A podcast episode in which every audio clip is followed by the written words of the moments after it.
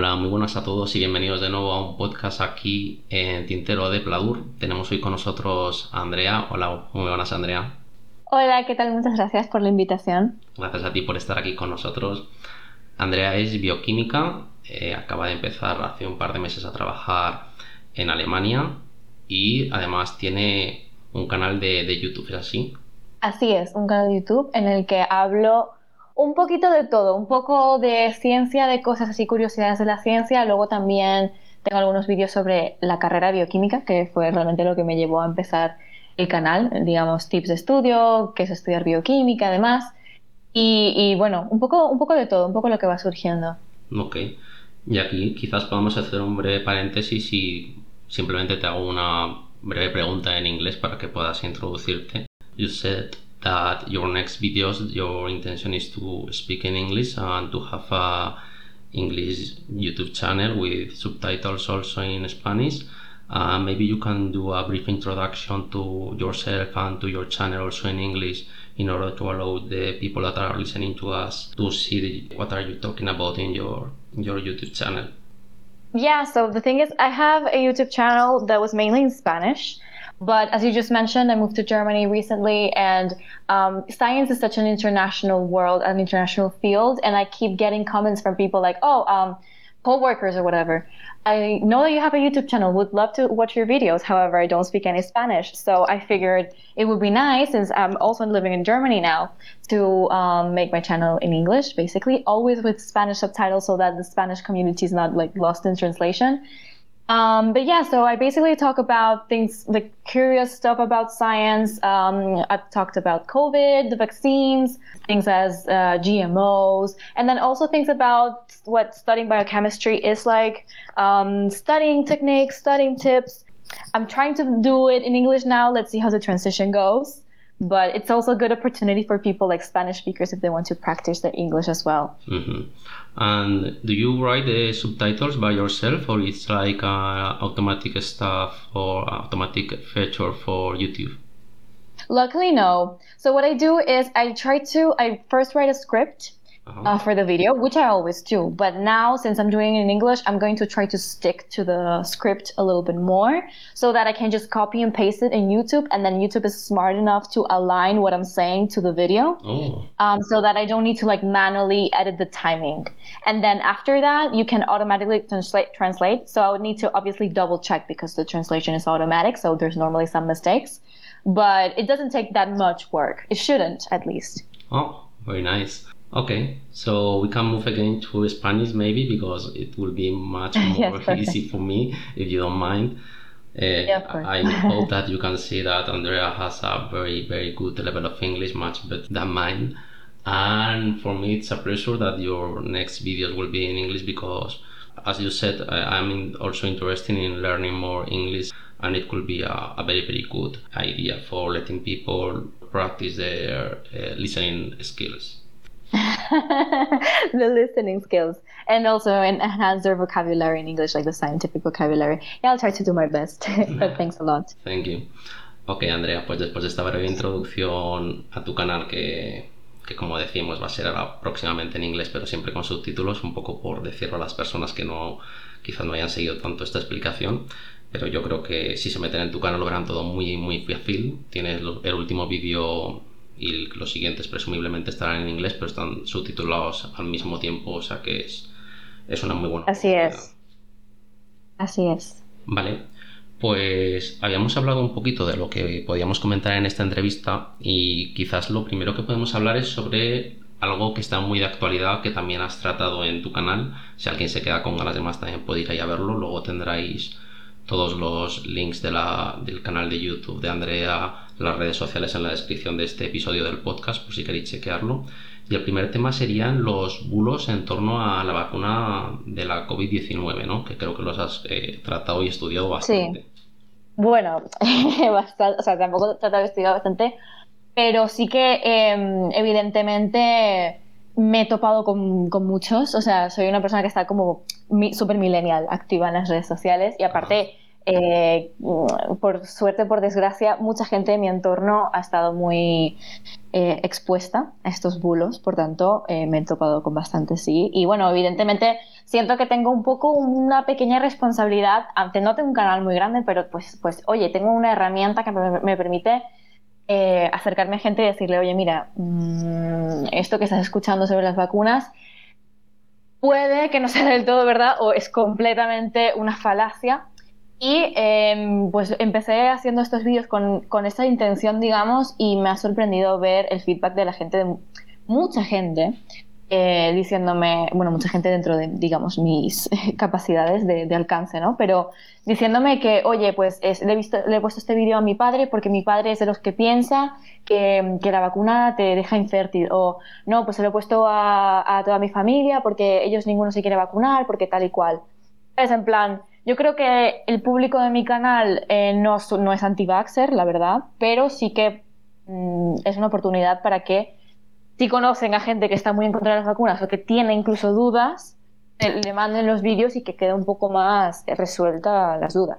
Porque a ti, tus amigos, por ejemplo, te consultaban por ser bioquímica o... Porque la bioquímica, ¿tú hasta qué punto tienes conocimiento del, del funcionamiento de las vacunas? No está claro que para desmentir alguno de estos bulos tampoco hace falta un profundo conocimiento porque se ha hablado de que si te metían un microchip, que si mantaban, ¿no? Incluso lo de los vídeos que se pegaban una cuchara entonces la gente también te consultaba un poco por, por eso, porque sabías que eras bioquímica. Bueno, mira, realmente es una buena pregunta porque el hecho de que hayas estudiado bioquímica ya, o sea, yo cuando estudié la carrera, eh, el último semestre fue el que empezó todo el tema del COVID, ¿sabes? O sea, no estudiamos vacunas de COVID. Pero yo para verme en la, capacidad de contestar algunas de las preguntas, yo me he tenido que informar, he tenido que leer artículos y ponerme al día. Si no, yo no lo habría sabido. O sea, así de primeras no, te puedo decir cómo funcionan las vacunas porque lo he estudiado, pero no específicamente la producción de la proteína spike del coronavirus, ¿sabes? Entonces, eh, yo creo que la gente me preguntaba, bueno, algunas personas, digamos, de mi entorno, más que nada, no tanto porque soy bioquímica, sino porque eh, yo por eso empecé el canal de YouTube. O sea, yo no paro de hablar de ciencia, a mí me encanta y, y suelo sacar el tema, cualquier tema de cosas de ciencia, porque me gusta mucho. Entonces, yo creo que gente de mi entorno lo sabe que suelo hablar de estos temas y tal, y a lo mejor que sea una amiga me dice, mira, mi madre em, no sabe si vacunarse ahora la segunda dosis de AstraZeneca o Pfizer. A, lo mejor a ella le surge esta duda y no sabe a quién preguntar y lo primero que piensa es en mí porque sabe que soy una pesada de estos temas, ¿sabes? Un poco también por eso. Ajá. ¿Y cuáles son los, los bulos más absurdos que te has podido encontrar por las redes, por ejemplo? Imagínate, bueno, es que tengo de hecho un vídeo que se llama Los peores rumores de la vacuna, que, te encuentras cada cosa, o sea, primero que por una parte te dicen que, bueno, aparte de lo del microchip, que eso ya es otro tema, ¿no? Pero te dicen que eh, inocula eh, la vacuna y te deja al, o sea, deja al 70% de la población estéril, que se lo ponga, o, o más, o el 90%, que las mujeres casi todas las mujeres estériles porque em, el receptor ACE2, que es el receptor de, la proteína spike del coronavirus, por donde entra el virus a las células, está muy presente en ovarios, está muy presente en testículos, no sé qué, y por tanto entra y inhabilita las células y no sé qué, no sé cuánto. Y luego esa misma gente te dice que luego la descendencia de las personas que han sido inoculadas con la vacuna van a tener problemas, trastornos mentales o cosas por el estilo. Y dices, a ver, mm, o eres estéril eh, o, tienes hijos que... O sea, ¿sabes? O sea, exacto, entonces en plan, a ver, vamos a ver si nos ponemos un poco de acuerdo aquí. Y claro, el tema, yo creo que es muy importante informar sobre estas cosas porque muchos de estos bulos vienen por, por, por, por algo, ¿entiendes? O sea, la gente no se lo inventa, solo los microchips seguro que sí, el 5G y todo esto. Creo que es, bueno, mm, no sé, la gente que, que esas teorías conspiranoicas y tal.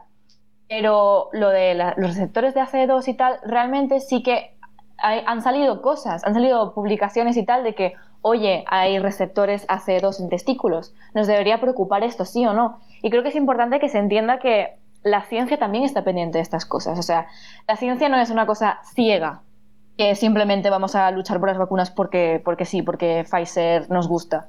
Nosotros, mm, ¿sabes? Como desde el pensamiento crítico, también tenemos que pensar, oye, vamos a analizar si de verdad esto es un peligro o no. Lo que pasa es que muchos resultados, muchos papers, muchas eh, fuentes de información, y llegan a las manos equivocadas, se pueden malinterpretar. Y a partir de aquí pueden salir bulos. Y yo creo que ahí está el peligro, porque si tú te metes en cualquier grupo de Telegram o cosas por el estilo de, mm, digamos, de, de, de gente antivacuna, te van a presentar millones de pruebas, millones de evidencias, millones de documentos. Y a lo mejor una persona... Sí, sí, perdona. Dime. No, no, dime, dime. Que lo que comentabas de los receptores, ¿no? Que parece ya como muy técnico, ¿no? Toda esta información que te presentan en, en estos grupos, ¿no? O en estas comunidades que ya son antivacuna, Mm, realmente hay gente que, algo le preocupa y, al final pues dice, bueno, pues esto yo creo que es más importante de lo que se le está dando importancia, ¿no? En el mejor de los casos, ¿no? Pensando que son personas bien, bien intencionadas que simplemente quieren sacar ahí su conspiración particular, ¿no? A ver si acierto y, y me convierto aquí en una eminencia, ¿no? En el futuro. Sí, o sea, yo no, yo no niego que, que seguramente mucha gente sea así, pero también entiendo perfectamente que, la gente tenga dudas. O sea, nunca en la historia hemos visto tanta gente de repente pendiente de un tema científico, ¿no? Em, la, rara vez hablaba de tantas cosas científicas en los medios de comunicación. Es normal que la gente ahora de repente diga, bueno, ¿y por qué se ha hecho una vacuna tan poco tiempo? No sé qué, no sé cuánto. Yo entiendo que hayan dudas, es que es completamente normal. Entonces, claro, em, a lo mejor lees un, titular que es preocupante y no lo sabes interpretar porque no tienes por qué saber interpretarlo, no tienes por qué tener el conocimiento y se te puede salir de las manos. Y por eso salen rumores como esto, ¿no? Y luego em, otros rumores en plan eh, ridículos que he visto es, no, la vacuna ha salido tan rápido porque el virus ya estaba creado en un laboratorio y estaba todo preparado. Y por eso ya tienen el antídoto, ya tienen la vacuna. Exacto. Ajá. Mm, ¿Y te parece que quizás todos estos rumores también crecen? Porque no sé hasta qué punto crees que se está haciendo una buena labor divulgativa, ¿no? Porque también una de las cuestiones por las que me gustan tanto tus vídeos es porque creo que se, se hace una gran labor divulgativa, todo el mundo lo puede entender, los temas que tratas, no hace falta ser una persona con formación bioquímica, ni siquiera haber ido, yo creo, a la universidad. Yo soy perfectamente capaz de entenderlos y la biología dejé de darla cuando tenía 15 años. Mm, y... Me alegro que me digas eso. sí, sí, así lo veo yo, de verdad. Y te quería preguntar si también crees que, se nos trata a veces un poco como, como, a tontos, ¿no? Que simplemente te dicen, no, la vacuna es que es más probable que te toque la lotería tres veces a que te salgan trombos, ¿no? Por ejemplo, que era una de las preocupaciones con la vacuna. O es tanto más probable que, que si coges el COVID sea letal, que son como estadísticas muy a grosso modo que al final tampoco entran eh, a explicarlo en profundidad, ¿no? Yo creo que hay como una tendencia a pensar, bueno, la gente esto si lo empezamos a explicar van a salir más dudas que las que solucionemos, es como abrir un melón que no sé hasta qué punto quizás algunos medios o algunas personas no han querido no han querido abrirlo, ¿no? Porque sienten como que quizás puedan generar más dudas de las que de las que solucionan o que pueden salir con preguntas y al final eso también fomenta que luego haya todo este tipo de teorías. A ver, sí, e, exactamente. O sea, no solo que pueden generar más dudas de las que ya habían, sino que directamente desconectas. O sea, si tú no entiendes de que eh, el mRNA, no, o sea, por ejemplo, una cosa que se decía mucho era que eh, la vacuna puede alterar tu ADN, ¿no?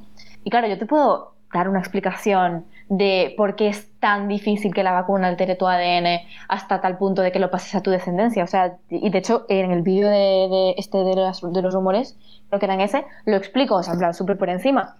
Pero claro, me tengo que meter en que el mRNA no entra al, núcleo, que es donde está el ADN, y aunque entrara, como las otras vacunas que sí que usan un adenovirus que lleva un ADN, no sé qué, no sé cuánto, no tiene por qué entrar justamente en un sitio que se va a expresar y que va a pasar a tu descendencia, que no sé qué. Todo esto te lo puedo eh, explicar. Pero a la que yo empiezo a decir que si el ADN, que si el mRNA, que si el núcleo, que si el ribosoma, que si la proteína, a lo mejor tú ya desconectas y te interesa más el titular que dice que puede alterar tu ADN, que puede ser mutante, que puede ser mutagénico. Ese es el problema, que estamos, o sea, evidentemente en esta sociedad estamos en una constante lucha de, em, de atención, ¿no? O sea, tenemos un montón de estímulos que están luchando por nuestra atención.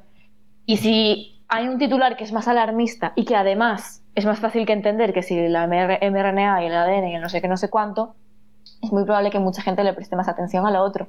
Por eso no queda de otra hacer estas estadísticas que decías, ¿no? En plan, es más probable que te toque la lotería o que te caiga un rayo que que tengas un trombo, lo que sea. Yo lo veo una eh, estrategia acertada, creo. Y luego ya si quieres entrar más a detalle, seguro que encontrarás la forma. pero, pero así muy rasgos generales yo creo que es una buena idea. Las plataformas también a veces pueden ser un peligro, ¿no? Porque, por ejemplo, si tú ves vídeos en alguna plataforma y le interesa que sigas viendo contenido, es como que te van polarizando poco a poco, ¿no? Tú ves un vídeo que, por ejemplo, puede ser antivacunas y de repente te recomiendan otro, ¿no? Porque lo que quieren es que veas vídeos, les da igual de qué. Claro. al final ves 25 vídeos que son todos de antivacunas y te puede generar serias dudas, ¿no? Si solamente es como que te dirigen a claro. Una vez que inicias ya, estás como en camino cada vez más. Claro, es que mira, yo justamente por eso, tienes este sesgo, ¿no? Y justamente por eso, incluso, ¿sabes? En plan, obviamente siendo pro vacuna, he dicho durante todo el tema cuando estaba metida con, los vídeos de, las vacunas y tal, digo, mira, no vaya a ser que estoy teniendo un sesgo, voy a ver también cosas de antivacunas, es que me voy a informar del otro lado también, no vaya a ser que solamente investigo lo que quiero investigar y, leo solamente lo que quiero leer, ¿sabes? Quiero ver qué argumentos tienen ellos también, porque, no sé, a lo mejor me da que pensar y ya te digo que te da que pensar, o sea, es muy fácil em, alarmarse. Es muy fácil, tienes que de verdad ponerte, tomarte en serio, tomarte el trabajo de decir, es casi un trabajo a tiempo completo, ¿sabes? En plan, de decir, vale, ¿por qué? ¿Cómo se desmiente esto? Em, y de hecho así surgió un vídeo que hice reaccionando a un antivacuna, que fue, bueno, madre mía, el hate que me ha llegado por ese vídeo, o sea, es que no sé cuántos comentarios hay, pero el 80% debe ser gente, vamos, diciéndome de todo menos guapa. O sea, es un, es un tema muy también de fanatismo, ¿no? Desmentir medias verdades, ¿no? Cuando algo es muy absurdo, eh, pues es fácil, ¿no? Pero cuando ya te empiezan a dar datos que de repente esto lo ves y es verdad que existe y es verdad que, como decías antes de la descendencia, ¿no? Eh, esto está en los testículos y también está en la vacuna y no sabes mucho, ¿no? Porque no tienes esa formación.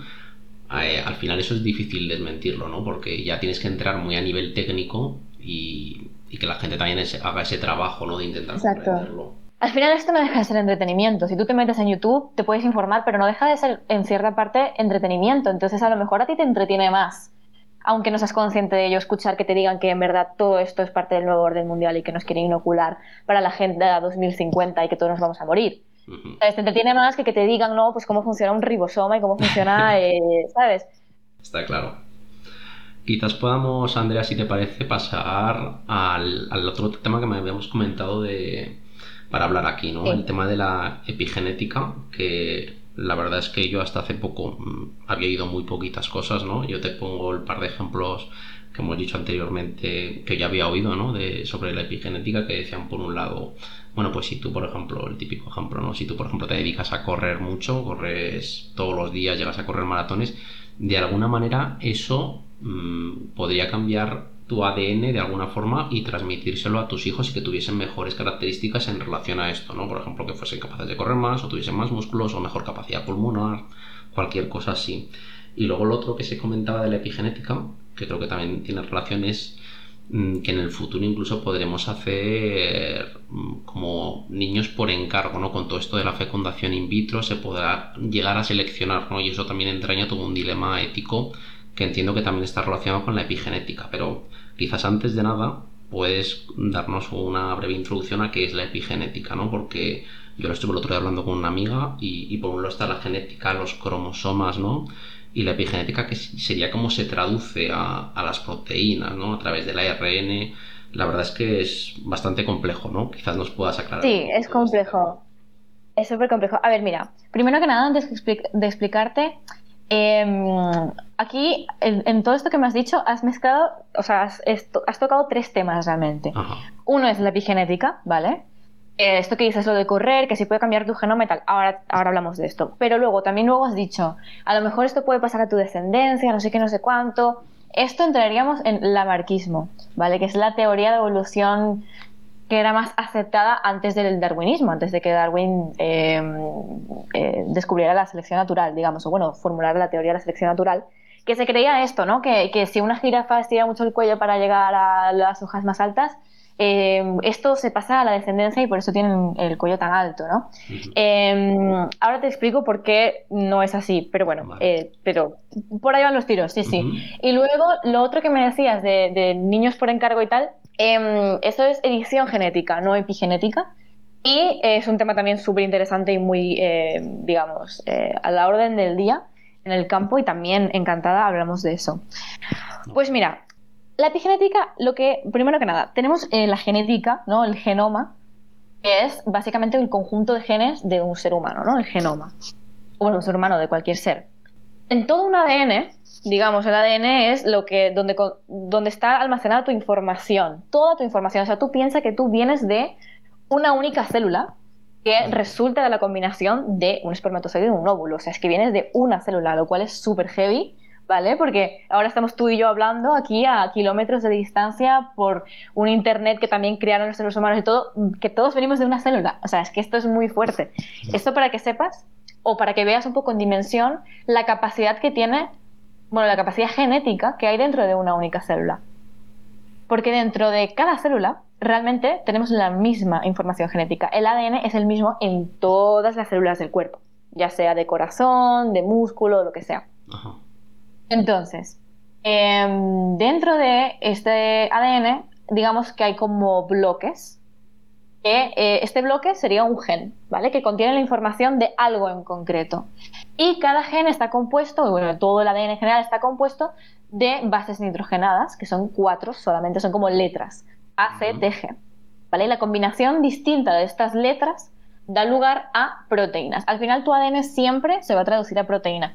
Cosa que también es muy interesante porque yo creo que son muy, eh, como se dice en inglés, underrated las proteínas. O sea, creo que hasta que no estudias mm, un poco más de, biología molecular o biología en general, eh, no te das cuenta de lo importante realmente que son las proteínas. O sea, la gente se cree que son, vamos, lo de la carne, lo de los machacas del gym, ¿sabes? Pero las proteínas son todo. Están infravaloradas, ¿no? Comentaba. Está muy, eso es, eso es, eso es, correctamente. Eh, están infravaloradas las proteínas, yo soy muy fan. Entonces, lo que pasa es que, como te digo, tú tienes la misma información genética en cada célula de tu cuerpo. No obstante, tienes células que son completamente distintas. Una célula de, cardíaca no tiene nada que ver con un ovario, ni morfológicamente ni, ni la función que tiene, ¿no? ¿Cómo puede ser? Es porque la célula en concreto sabe qué gen tiene que expresar y qué gen no tiene que expresar, ¿vale? Evidentemente no se va a expresar todo a la vez, y además, con respecto a lo que decías de ir a correr y tal, determinadas circunstancias medioambientales o de estrés o de, bueno, en general de, sí, ambientales, eh, pueden hacer que se expresen unas cosas más que otras o menos, ¿no? Por ejemplo, pues en situaciones de estrés a lo mejor se, se mm, protegen algunas partes del cuerpo o se expresan más algunas cosas que te ayudarán a mejorar tu respuesta ante el estrés. Y aquí es donde entra la epigenética. La epigenética son como marquitas que se añaden al eh, ADN para que se expresen unas cosas determinadas. Es decir, es la regulación de la expresión de los genes. Pero lo interesante es que son marcas que son reversibles. Es decir, son temporales y se pueden modificar, no son permanentes según la situación de tu vida o según eh, la célula, o sea, la parte del cuerpo, digamos, y la célula que se tenga que crear o expresar, se eh, van a hacer unas marcas u otras, ¿vale? Eso es básicamente la epigenética. ¿Dónde se almacenan o cómo quedan, quedarán registradas en algún lugar del cuerpo?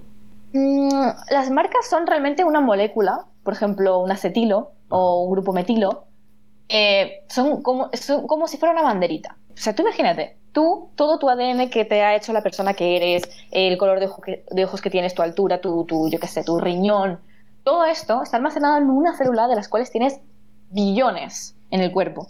Por tanto, como te puedes imaginar, está mega, mega, mega, mega compacto, mega empaquetado, que se le llama. ¿Vale? Porque tú esto que decías que eran todo letras A, B, C, al final, si tienes eso que expresar todo, todo un ser humano, ¿no? Si con eso tienes que fabricarme, por ejemplo, a mí, como de larga puede ser una cadena a nivel de letras. No sé, no sé cuántas millones de bases tiene el ADN. Bueno, yo lo que he visto es que y coges todo tu ADN, todo el ADN de todas las células de tu cuerpo, ¿eh? Sí. Y lo estiras entero. Yo recuerdo que cuando lo vi, lo investigué un poco a ver si era verdad o no, pero no te puedo asegurar al 100% que, que tan verdad es este hecho o no. Pero el caso es que si lo estiras todo el ADN, puedes ir de aquí al Sol 32 veces. Madre mía. O sea, esa es la cantidad de información que tienes almacenada en tu cuerpo en forma de ADN. O sea, cuando te digo que está compacto, es que está muy compacto. Entonces hay unas proteínas que se llaman histonas, estas histonas lo que hacen es eh, ayudar a enrollar como si fuera un collar, ¿no? un collar enrollado. Eh, enrollan el ADN. Entonces, hay marcas que se le pueden poner a estas histonas porque, claro, si yo quiero expresar la proteína que me hace falta para, yo qué sé, eh, mm, aumentar, eh, pues esto, hablando del estrés, ¿no? Eh, mejorar la respuesta al estrés, tú necesitas ese gen. Por tanto, si está súper mega compacto, la maquinaria de expresión de los genes, de, la expresión de, genética, no va a poder acceder al gen. Por tanto, necesitas decir, decirle, oye, ábrete, ábrete un poquito, déjame coger esta información y ya, luego te vuelves a cerrar si quieres. ¿Vale? Esto por una parte. Luego también lo que puede haber es una inhibición de la expresión. En plan, no, ahora no quiero que expreses esto. Por tanto, se le pone una marquita al ADN como tal para que la proteína no se pueda expresar, o sea, para que la, no se pueda leer. Como te digo, son letras. Al final es como si fuera leer un, libro. ¿No? Entonces, ¿por qué es interesante la epigenética? Porque el típico ejemplo que siempre se habla de la epigenética es que aunque dos Mm, seres humanos sean completamente iguales genéticamente, como pueden ser dos gemelos, que tienen 100% la misma genética, 100%, van a tener un outcome, un, resultado en la vida distinto. Van a ser personas distintas y pueden incluso em, tener enfermedades distintas. Cosa que hasta hace poco era muy difícil de explicar. Y aquí vemos el peso que tiene tanto el medio ambiente como la epigenética, que incluso pueden ser eh, parte de lo mismo, ¿no? Porque el medio ambiente también tiene un efecto en la epigenética. Y creo que ya no me voy a complicar más con la epigenética porque entonces ya entramos mucho en detalle. Pero esto es básicamente la epigenética. Es una modificación de la expresión, de la regulación de la expresión genética. Pero puede ser eh, selectivo, ¿no? Por ejemplo, tú te interesa que se exprese tal cosa y me quedo también un poco con el símil del collar enrollado, ¿no? Tú al final no tienes que leer lo que está al lado de eso para poder expresar lo que a ti te interesa. Tú puedes, tú puedes, la epigenética puede ser suficientemente selectiva, ¿no? Como para solo expresar lo que, lo que realmente sea útil en ese momento. Claro, claro, claro. O sea, no solamente, aquí no entras en juego solamente la epigenética, sino aquí ya entramos muy en detalle, pero hay cosas también que son factores de transcripción, que cuando una célula recibe señales de que algo está pasando, por ejemplo, una apoptosis, ¿no? Se llama, que es la muerte celular, cuando la célula detecta peligro. Porque imagínate que eh, se ha vuelto potencialmente eh, cancerosa o le sabe que está 100% invadida por un virus o lo que sea, la célula se suicida, digamos, y esto es apoptosis. Entonces, hay señales, cadenas de señales que van pasando en la célula que acaban en, por ejemplo, lo que se llama factor de transcripción, que es como un mensajero que va al ADN y le dice, oye, mira, exprésame esto porque necesito el gen de la apoptosis, o sea, necesito el gen que me va a matar. Es, por ejemplo, o sea, sí, pero aquí ya no sé qué tanto, qué tanto tiene que ver la epigenética con esto. Aquí ya, mm, la verdad que me pierdo un poco. es bastante, bastante complejo. No tenía ni idea de, este efecto que comentas, de que las células se pueden llegar a suicidar, ¿no? Si ven que suponen... Es brutal, es brutal. Es que tengo, también tengo una cuenta de TikTok que la tengo un poco abandonada, pero me encanta hacer vídeos allí porque es como súper eh, gracioso hacer todo en un minuto compacto y que sea interesante. Y tengo un vídeo hablando de esto, en plan, madre mía, que las células se suicidan, o sea, dicen adiós, adiós. Aparte de una forma muy altruista, porque dicen, mira, es que tengo un virus y me está, la bacteria o lo que sea, también puede ser, es que me está matando, me está matando y sé que me va, a infectar a los demás o me va a usar a mí, va a usar mi maquinaria de, de, de reproducción, ¿no?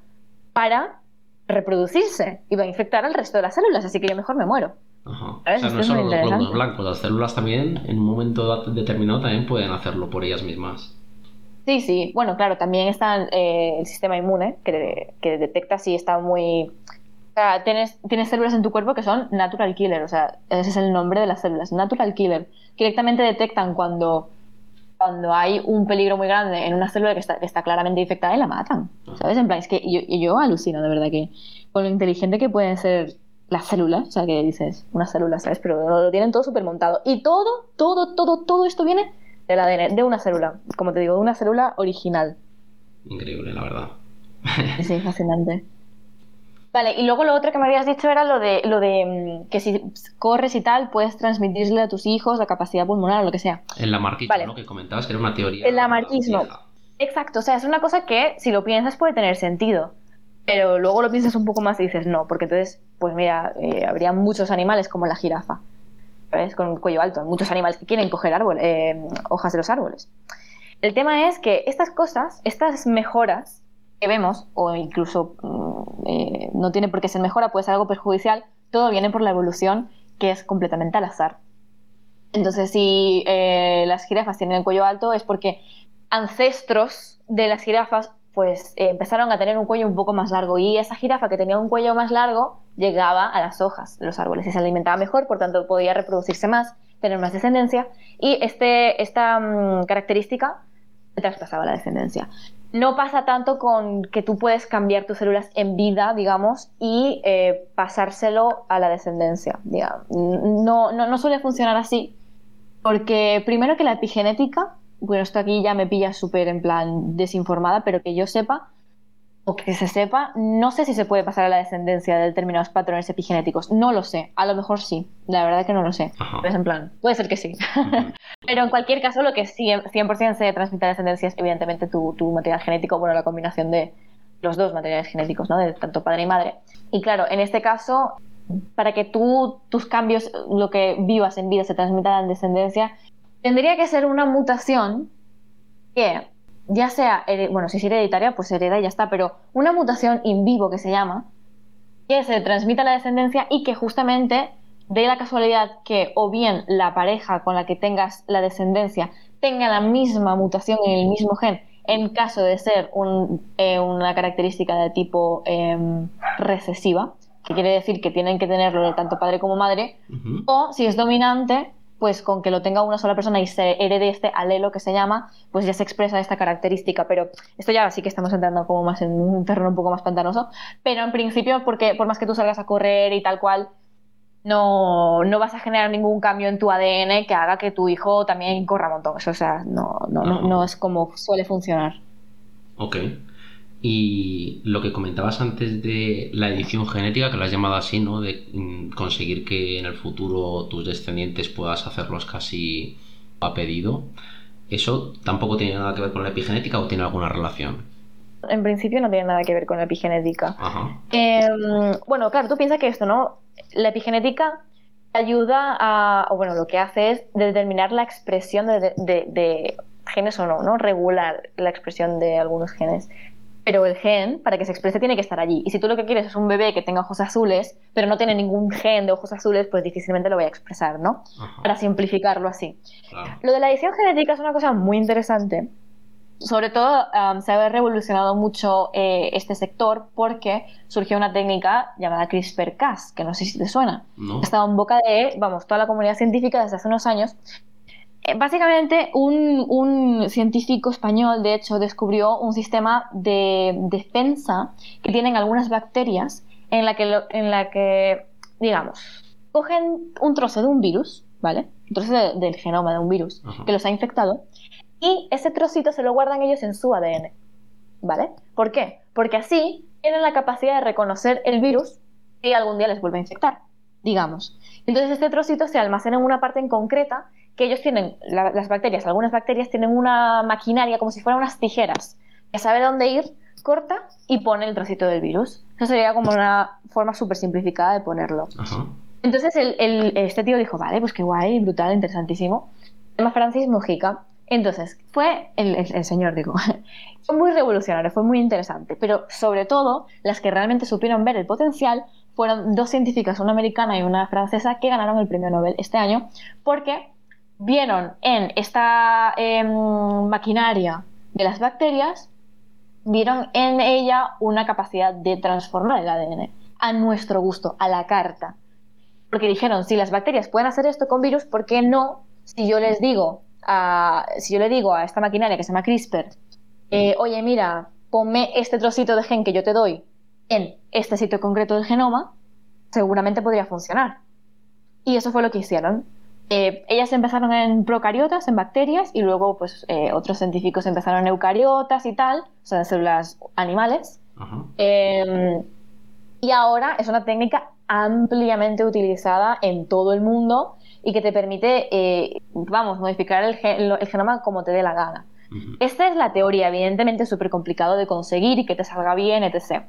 Ok, entonces el potencial que tiene esto es, por una parte, el tema salud y el tema pues serio, ¿no? De, hacer un bien a la humanidad, es que si existen enfermedades genéticas hereditarias, como las hay tantísimas, como puede ser la fibrosis quística, y el ejemplo de la fibrosis quística es muy bueno porque es una enfermedad monogénica. ¿Qué quiere decir? O sea, viene de un gen. hay muchas enfermedades eh, genéticas que vienen de la combinación de muchos genes, de, de, la alteración de varios genes que actúan en una sinfonía que está disrumpida. Pero la fibrosis quística viene por la mutación de un único gen. Entonces, imagínate qué bueno sería en, un, en una fertilización in vitro directamente eh, pacientes que sabemos que tienen un historial de fibrosis quística, editar este gen, eliminar el gen que está defectuoso yo darle al CRISPR el gen bueno, digamos, el gen corregido, y que se corrija este gen, ¿vale? Esa sería una forma de, bueno, de simplificarlo y para que se entienda el potencial que tiene, porque entonces ya sabemos, estaría curado esta persona, este futuro bebé, de, la fibrosis quística. Y esto, claro, sería muy interesante a nivel em, de medicina. Pero luego también está el lado que ya tira a lo estético, ¿no? Bueno, pues si modifico Em, imagínate, quiero, quiero curar el enanismo, oye, ya que he tratado esto, también ya que estoy puedo hacer a la persona más alta. Y bueno, y ya que estoy puedo mm, hacer que sea rubio. Y bueno, y ya que estoy le puedo dar ojos azules. Es lo que se llama en inglés y es el término, el término que se suele usar slippery slope. En plan, empiezas por aquí, y luego poco a poco vas trascendiendo, trascendiendo, trascendiendo, hasta que se vuelve algo estético y que a lo mejor tendrían acceso unas élites y que tendrían a hijos súper inteligentes, altos, fuertes. Y bueno, ya te puedes imaginar por dónde va la cosa. Hmm. Por tanto, por más que tengan un potencial brutal, dime, dime, perdona. Nada, nada, te quería, perdona por interrumpirte, pero que no es solo efecto estético, se podría incluso conseguir mm, incluso más inteligencia, ¿no? Si de alguna manera se descifra cómo la inteligencia puede estar relacionada con todo esto, que imagino que estamos lejísimos de, saberlo, vamos, con todo lo que son los genes, pero al final mm, está ahí de alguna manera. Simplemente hay que descubrirlo. Exacto, exacto. En plan, gente súper poderosa, súper humano, sí, sí. Em, a lo ciencia ficción. por ese mismo motivo, por más que sea algo eh, con muchísimo futuro, mm, está un poco limitado, sobre todo eh, se usa en terapias, se usa in vitro, se usa muchísimo en, muchas, en muchos aspectos, pero lo que no se hace y está prohibido y es ilegal en casi todo el mundo, eh, bueno, yo creo que en todo el mundo, es eh, hacerlo directamente en fetos, o sea, no en fetos, en, embriones, ¿no? Porque estamos violando o se considera que podríamos estar violando distintos códigos de la bioética, ¿no? O sea, por una parte, jugar a ser Dios, por otra parte, pues, mm, aunque es debatible, eh, violar el derecho de esta persona no nacida aún, porque esta persona no ha elegido quizás ser inmune al SIDA. Aunque todos sabemos que o sea, todo el mundo firmaría. Evidentemente, nadie diría, no, pues yo la verdad es que quiero tener la, posibilidad de tener SIDA, ¿no? Eh, pero bueno, justamente con esto del SIDA, eh, hubo un caso muy famoso que fue en China, un científico que ahora está condenado a cárcel, por cierto, que en su laboratorio lo que hizo fue efectivamente generar dos bebés inmunes al SIDA con esta técnica de CRISPR. Y de hecho, mm, si mal no recuerdo, las portadoras del bebé eran dos chicas que trabajaban en su laboratorio. O sea, más, más, mm, menos bioético no puede ser. Sí, un poco creepy todo, ¿no? muy, muy creepy, claro, evidentemente. El tío, pues, ansias de, de, La ciencia al final es súper mega competitiva, ¿no? Entonces, ansias de, buah, demostrar ser el primero, que tal cual, pero, pero, pues, claro, evidentemente para estas cosas tienes que pasar por un comité de bioética que te van a decir que no, evidentemente. Y se lo ha pasado un poco por el forro, así que bueno. Pero se puede. Y cuando hablas de esta. Bueno, no sé si lo está entendiendo bien, pero el CRISPR decías que se llamaba. ¿Es realmente una máquina fabricada por el hombre o es un mecanismo cuando hablas de esto del CRISPR? Porque a mí me ha quedado la duda, ¿no? Mientras te escuchaba. Sí. Sí, sí. No, no, es, es algo que existe en la naturaleza, no en los humanos, pero como, como te comentaba, es, se descubrió en bacterias originalmente. Ajá. O sea, es algo que, que existe en la naturaleza y que lo que se ha hecho es replicar, básicamente. Y una vez que, al final, como no deja de ser em, genoma, puedes modificarlo y tú puedes decir, o sea, una vez que se descubrió el CRISPR, ya está, o sea, se abrió un mundo a millones de cosas, existen millones de variaciones del CRISPR. Tú le puedes poner el gen que quieras, puedes hacer lo que, te añade, que, que te añade genes, que solamente te corte genes, que solamente te inactive, ¿Sabes? En plan, eh, pero esto ya sí que es modificado por el hombre, pero el mecanismo como tal de CRISPR eh, viene de las bacterias, de, una, de unas en concreto, no todas. Esto cada vez parece más Jurassic Park, ¿no? Poco a poco con el ADN de ranas para completar las cadenas. Sí, sí, sí, sí. Totalmente. Tremendamente, tremendamente interesante, Andrea. La verdad es que me quedo con ganas de hablar muchas más cosas, pero sé que ahora, por ejemplo, no puedes seguir porque tienes pues otras cosas agendadas, pero ojalá en el futuro podamos volver a charlar de estos o de otros temas, porque estoy seguro que los temas no se nos iban a agotar fácilmente. Y solo me Sí, sí, no, aparte, como ves. Sí, dime, dime. No, no, a ti, a ti. No, no, que digo que yo me puedo quedar hablando 40 horas de, de todo esto, la verdad. Así que sí, sí, encantada de una parte 2 próximamente.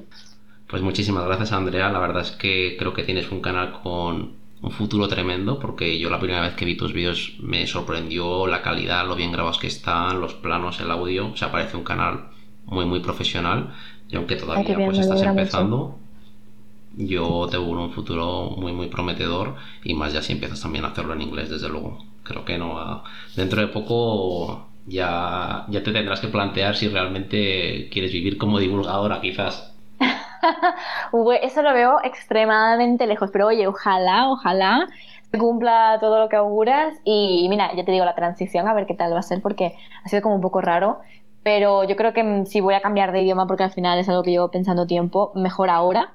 Que, aunque me parezca un montón, o sea, en plan, ahora tengo 5.000 y pico suscriptores y yo pienso, madre mía, que es un montón de gente, evidentemente, para mí es un montón, pero es mejor ahora que no después porque si todo sale bien, supongo que el canal seguirá creciendo y mientras más espere, pues más complicado será, ¿no? Así que a ver qué tal. Pero bueno, muchas gracias, muchas gracias por la invitación y, y, por la charla, que ha estado muy interesante. Muchas gracias a ti, Andrea. Como digo, los, las redes sociales, el enlace a YouTube lo vais a tener en la descripción. DNA Andrea, es la cuenta de YouTube de DNA, ¿no? De la, el ADN en inglés, DNA Andrea. Eso es, muy bien. Y de todas formas lo pondremos en la descripción del podcast, como digo, y confiamos en una segunda parte próximamente. Muchísimas gracias, Andrea, por estar aquí con nosotros para contarnos todo esto. Nos has sembrado mucha curiosidad, que yo creo que es lo más importante, al menos a, a mí, para seguir investigando todos estos temas y, y ver oh, que el conocimiento es inmenso. Sí, sí, todo lo que queda por aprender. Pues nada, gracias, gracias a ti, la verdad que me lo he pasado muy bien. Gracias, Andrea. Hasta pronto. Adiós.